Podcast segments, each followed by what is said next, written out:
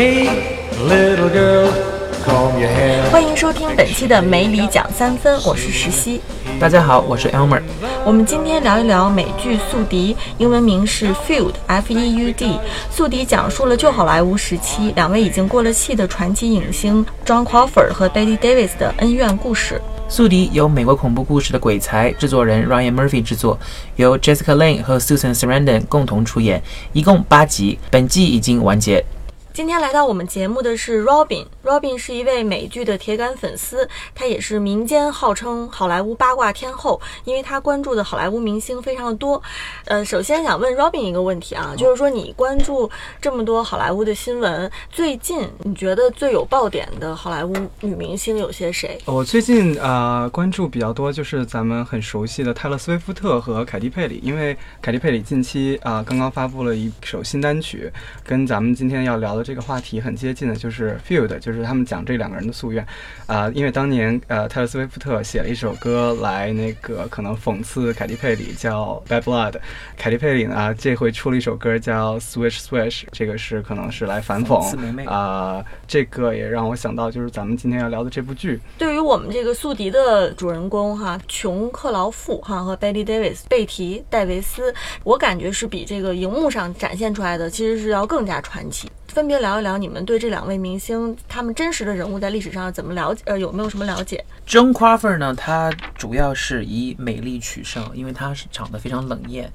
眉毛比较高挑，皮肤比较白，呃，身材好，散威特别好，所以在米高梅的时候是以花瓶的身份一直在演戏，然后直到后来出演了《欲海情魔》以后，然后得了人生的第一座，也就是最后一座奥斯卡。对比来说的 Betty Davis 呢，她就更多的是属于那种戏骨型的演员。这个人是一个非常有独立个性的一个新女性。她在五岁的时候就给自己改名 Betty，而且呢，她也是呃百老汇第一个发起内外百老汇这个活动的一个创始人。等于当时百老汇是也是一个男人的天下嘛，她是等于是第一位新女性。因为她本人并没有像呃 Joan Crawford 那样有一个貌美的样子嘛，所以她在甭管是拍戏还是拍那些照片，她都会去和导演和其他人去商量我要什么样的角度。她是一个非常有主呃自主意识的这么一位呃女演员，所以呢，她更多的是靠那种演戏演技。学院派，对，她是那种专呃那种叫什么科班出身的，对对对，这一点 Joan Crawford 的起家吧，跟她实在是非常不同。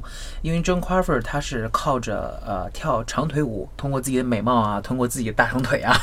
通过自己的一些呃手段，等于说晋升到了好莱坞一线明星的这么一个一个地位。呃，也因为这个吧，Betty Davis 从不认识他开始就特别瞧不上他。John Crawford，呃，说到他其实跳舞在歌厅里面已经是他青春时期了。其实他童年是更加悲惨的，也是很悲惨的童年其实他的家庭是一个非常不稳定的一个家庭。，对，的确是这样。他妈有三个男朋友，然后他就一直没有搞清楚这三个男人中到底哪个是他的生父。在他的那个呃纪录片里，他介绍他的纪录片里也提到，他在呃十一岁的时候是被他的其中一个继父啊、强奸了，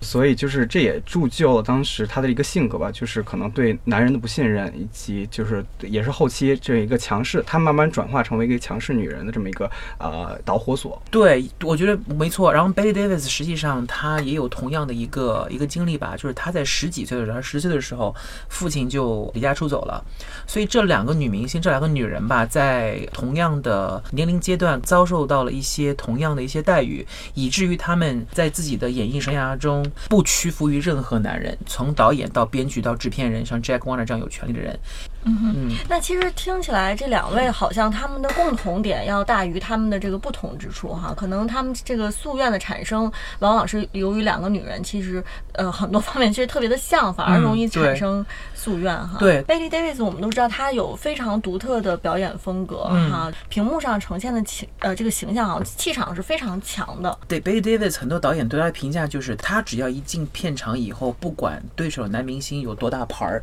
气场永远在他身上。对，因为嗯 Betty 他是五岁，他就能知道给自己要改名儿，六岁就登台开始演出，对所以他的那个演艺经历已经比当时很多人要提前很多了。我们中国观众熟悉那个 Betty Davis 的，给他起了一个特别好、好、呃、特别有趣的一个一个名儿，叫那个贝蒂大帝。对嗯，但是好像这个贝蒂大帝在中国观众的印象里面，好像他其实没有呃红过。这个像这个费雯丽啊、嘉宝等人哈，大家一说这个贝蒂 Davis，不是说哎一下就能想到的旧好莱坞时代的明星哈。像当年我印象中最深，因为我小的时候，我爸爸也会，我们家有很多的盒带，我爸会给我看很多老电影，然后我最了解，比如说那些像艾娃加德纳呀、嗯嗯拉纳特纳呀，还有就是对费雯丽呀，然后格丽泰嘉宝，呃，丽塔黑丽塔海伍斯。赫本对啊，两位赫本，这些都是很有名。可是贝蒂大帝的这个名字，可能都已经是我成年以后了。就是当年他们确实，我们为什么要叫这一段时间为黄金年代？确实明星太多了，不论嗯男明星、嗯女明星，好莱坞造就了一批新星。对对然后之前吧，这些好莱坞的一些老片子引进到中国的只有那么几部，比如说像《乱世佳人》，那咱们中国观众肯定就会特别了解费雯丽，呃，还有就是奥黛丽·赫本，比如说《罗马假日》，也是咱们中国观众比较熟悉的。John Crawford 跟 Betty Davis 他之前的一些经典电影并没有进到中国来，但是他们在好莱坞的地位还是无法替代的。这个英国媒体出的一个旧好莱坞时期最伟大的旧好莱坞时时期的女影星是凯瑟琳·赫本，那第二其实就是 Betty Davis。对呃，John Crawford 大概十几名左右的样子啊，嗯嗯所以就是中国观众熟悉的这个奥黛丽·赫本啊、英格丽·褒曼呀、嘉宝啊、呃玛丽莲·梦露啊，他们其实是三四五六七这样，嗯嗯所以就是说 Betty Davis 是超越他们啊、呃在这个对于欧美地位上，对，绝对对是。可能我认为 Betty 为什么能输在这一块儿，就是因为呃，赫本凯瑟琳·赫本她是三拿那个奥斯卡，对吧对，？Betty 其实应该是在所有业内人士的看来，都应该是她才是应该至少三拿的人，因为这一生她一共女主角提名就有十一次，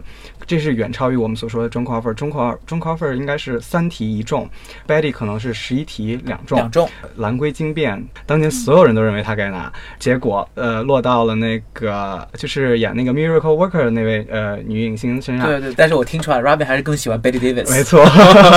我觉得不光是被呃 Robin 喜欢，可能真是看如果看了这个《宿敌》这个剧的话，多多少少会有一点倾向，觉得好像是 Betty Davis 在这个剧里面好像偏有人性一些，对对，偏正面人物一点嗯哈、嗯。John Crawford 塑造的，好像嗯更尖酸刻薄一对些，对。对，呃，Elmer 之前其实提过，说好像是这个导演哈，对 Ryan Murphy 其实是跟 Betty Davis 是对有，Ryan Ryan Murphy 他作为一个制作人，实际上跟 Betty Davis。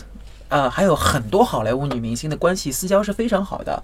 Ryan 在做这个剧之前，实际上跟 Betty Davis 是有过交流的，对所以他们他得到的是一手素材。啊、b e t t y Davis 她晚年的时候和 Ryan Ryan Murphy 有过一次那个简短的采访。嗯 Ryan Murphy 问到他当年这个蓝龟惊变这个提名这个事，Betty Davis 就把他这个事儿给他讲了一遍，说 Joan Crawford 那个女人是怎么在他面前夺走这个奖的。见面三分情嘛，然后见了之后，可能 Ryan Murphy 对那个 Betty 的这个刻画就会更柔和一些，就不像那对整个 Joan Crawford 的刻画。嗯，但是 Betty Davis 她其实一九八九年就去世了，所以其实制作人跟 Betty 的这个交流应该是很就是在八长十年代的，八十年代啊，那可见就是说，制作人他本身想做这个剧是一个非常时间非常长的一个酝酿。他应该是很早以前就在酝酿这个这个戏了，因为他本身也是好莱坞的一线比较成功的制作人，咱们非常熟悉的那个 Glee 叫中文叫欢乐合唱团，然后美恐对吧？室美国恐怖室都是他一手呃制作出来的，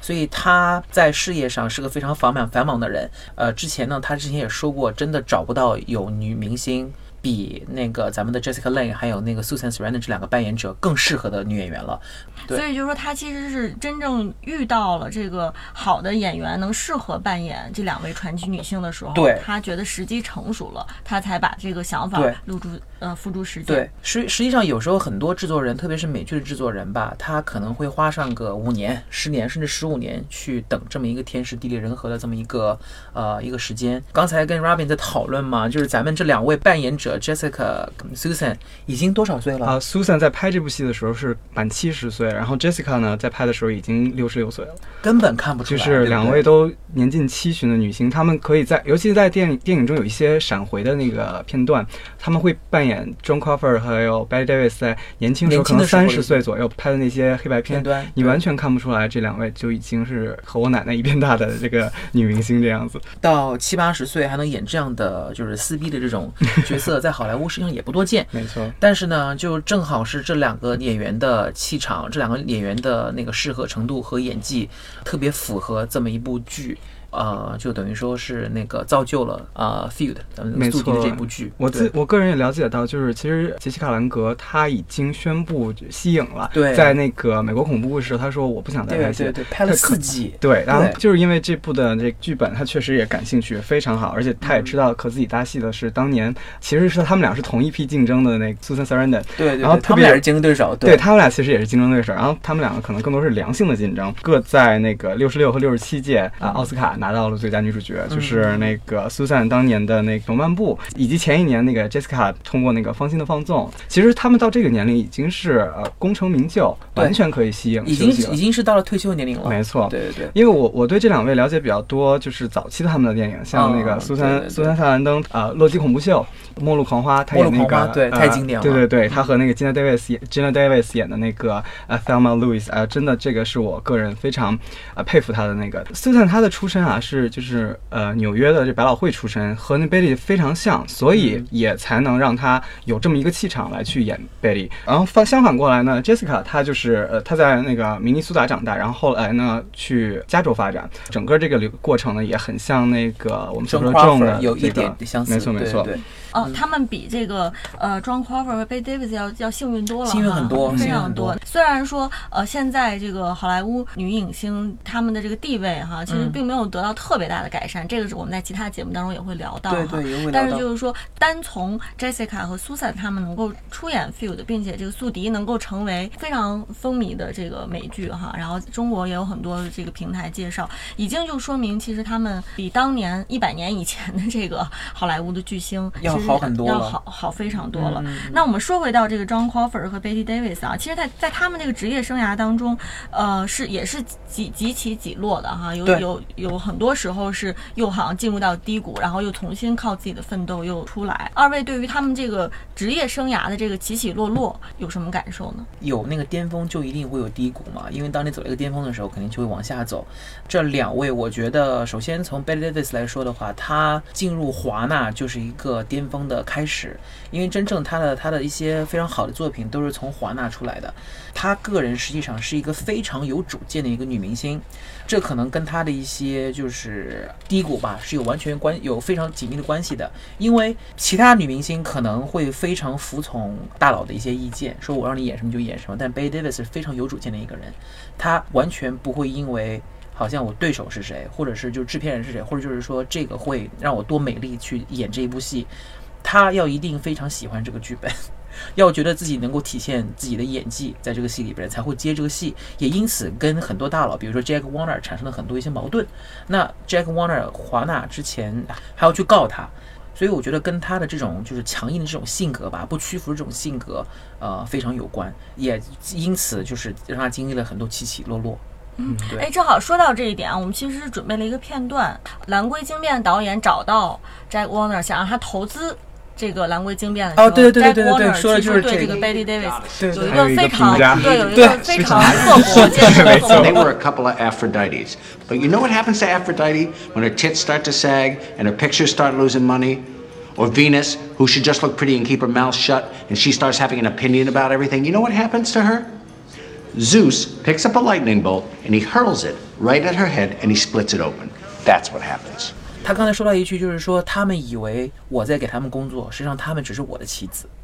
实际上，他们这些大佬看这些女明星，啊、都是这样看的。只不过就是说，你的你的年轻美貌是我赚钱的这么一个一个棋子。但是，一百年后，其实我们在看很多当年的女明星，她们完全不是像这个 Jack Warner 这个制片厂的这个老板他说的，她们只是是一个棋子啊，或者是就是大家消费的一个对象。其实可能在这个时间过去之后，我们在反观当时的这个历史阶段的时候，他们所营造的形象和他们自身创造出来的这个作品，代表了那个时候的一个整个社会的一个风潮文化。呃，了不起的盖茨比的作者啊，费斯费斯杰拉德费斯杰拉，呃，德他其实评价 John Crawford 的是代表他塑造的是非常典型的当时兴起的这个摩登女郎。嗯啊，那摩登女郎其实代表的是当时二十年代，在这个一战之后啊，一战期间、一战之后，这个女性逐渐走向开放，到社会上去工作，然后可以去酒吧，然后呢唱歌，穿着这个呃没有过膝的这个短裙哈，然后剪的这个短头发，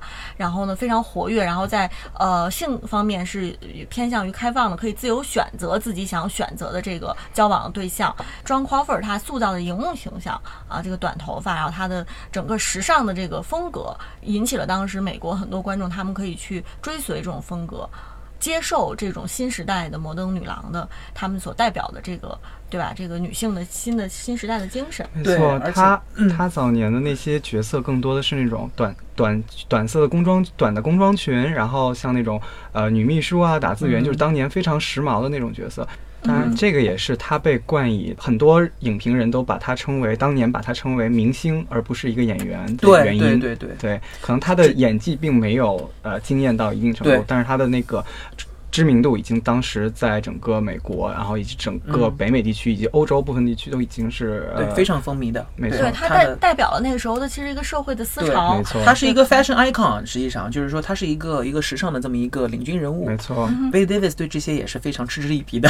没错，没错。但是可能也是因为他嫉妒吧，可能就真的是一个同期的一个女明星，能够到这样一个地步，他心里可能会有一些那个不忿儿。Betty Davis 这个性格，其实呃，我们聊到这儿就我们可以就是聊到三三几年的时候，两个人的就是相当于第一次掐架。就对，掐就是是那种隔空喊话的，就是当年 Billy Davis 也是刚刚刚刚出名，刚刚那个拿下了呃一个学院的新人的那么一个演讲的机会。当他在正演讲的时候，啊，John Crawford 偏偏没有挑好时间，拉着自己的非常帅气的未婚夫啊克拉克盖博走进了那个会场。贝蒂这儿正说着高兴呢，然后所有这些记者们都去围观那克拉克盖博和那个当年的那个红星啊 John Crawford，这是他等于是贝蒂在心里结下的第一个梁子。对，就是等于说他刚刚要出道，然后公司给他办这么一个发布会吧，然后砰的一下，他那个那个噱头就被那个另外女星抢走了。第二次也是跟跟这个差不多，他们俩还没有正式见面，Betty 有一部新片要开始要上映了，片方这边花了很多，对，当时是前呃 对偏三二年，他刚刚转去华纳的时候，对对对，嗯片方就是下了大手笔给他去宣传。正当就是头条准备报这些的时候，哎，那边 John Crawford 离婚了，对，跟 克莱克盖博离婚了。所以就又一次抢了他的风头。然后这个这这时候他们俩连面都没见过。没错。说，到这个琼考夫、庄 Crawford 和呃克拉克盖博的婚姻哈、其实他整个这个人生当中有四段婚姻，和 Betty Davis 其实是一样的，对。两人其实都是有四呃四段婚姻。，对对，嗯。而且特别有就就意思的，偏着呢。对，特别有意思的是，John Crawford 他这四段婚姻每每结四年，然后就离一个，然后隔四年又结跟奥一个，运会似的。跟奥运会似的。真的是这样子，而且他们俩实际上在各个方面都会掐。然后孩子方面呢，John Crawford 先领养了一个男孩儿一个女孩儿，对吧？然后克里斯蒂娜和克里斯托弗，对，嗯然后然后这个时候呢，那个 Betty David 生了个女儿。报道就大肆说，哇，那个 Betty Davis 的亲生女儿真的是长得非常美丽，比立马把那个 John Crawford 两个那个说要领养的孩子给比下去了。我觉得这个是媒体其实就当时在在对起了副作用。这个时候，然后 John Crawford 这种性格，老娘是绝对不能服输的，知道吗？立马又去又去领养了两个更漂亮的小孩儿，后来 Cindy 和 Cathy 是一对一对儿那个双胞胎，非常对漂亮的双胞胎姐妹。对，然后 Betty Davis 就给当时评论，Robin 说。Betty Davis 说他又去超市买小孩去了，是吗？对，也能跟现在的某一些女明星相比吧，就是在各个层面上，就是不仅是事业上了，在各个层面上，他们都会有一些紧张。对，当然，其实我们从普通的这个呃观众来说，从媒体上看到的都是这些谁和谁撕逼哈，但是真正在他们的现实、现实生活当中，他们的这种竞争也好，其实给给他们的个人的这个家庭生活带来了非常负面的影响，包括 John Crawford。和女女儿的关系，对吧、b e t t y Davis 其实跟女儿的她其实有两个女儿，一个是是有自闭症的，一直在医院里面，嗯在宿敌里面其实都有涉及对到，，非常嗯非常那个细节性的表现表现出来了。在宿敌 John 里 Crawford 可能他跟他子女的关系是就是更戏剧化一点。然后以至于他的那个女儿 Christina，嗯然后写了一本自传，对妈咪对，亲爱的嗯妈咪，妈咪 Dearest。这本自传呢，后来还拍出了电影，就是说他当时是怎么样虐待他的。当然了，就是真实性咱不知道，但的确是呃，因为这个事儿吧，影响到了 John Crawford 个人的生活，还有他的演艺生涯。我估计要是 John Crawford 看到后来由这个非当的位位演的呃《妈咪 Dearest》啊，亲爱的妈咪这个电影，他自己可能要气疯了。我因为在觉得这个电影其实对他的这个刻画啊是黑化了他黑化他。从从装束，大家可以看一下啊，就是他从装束呃开始，然后就是整个对他的描写是非常简单刻薄的。没错没错从眉毛啊，从那个嘴唇颜色啊，然后从那个那个衣服上啊，就完全是一个负面人物，就是一个 Things sometimes operate that way in Hollywood, too. Betty Davis and Joan Crawford, stars of equal magnitude who ruled in motion pictures during the fabulous 30s, never got to know one another. Now, in the Indian summer of their careers, they're about to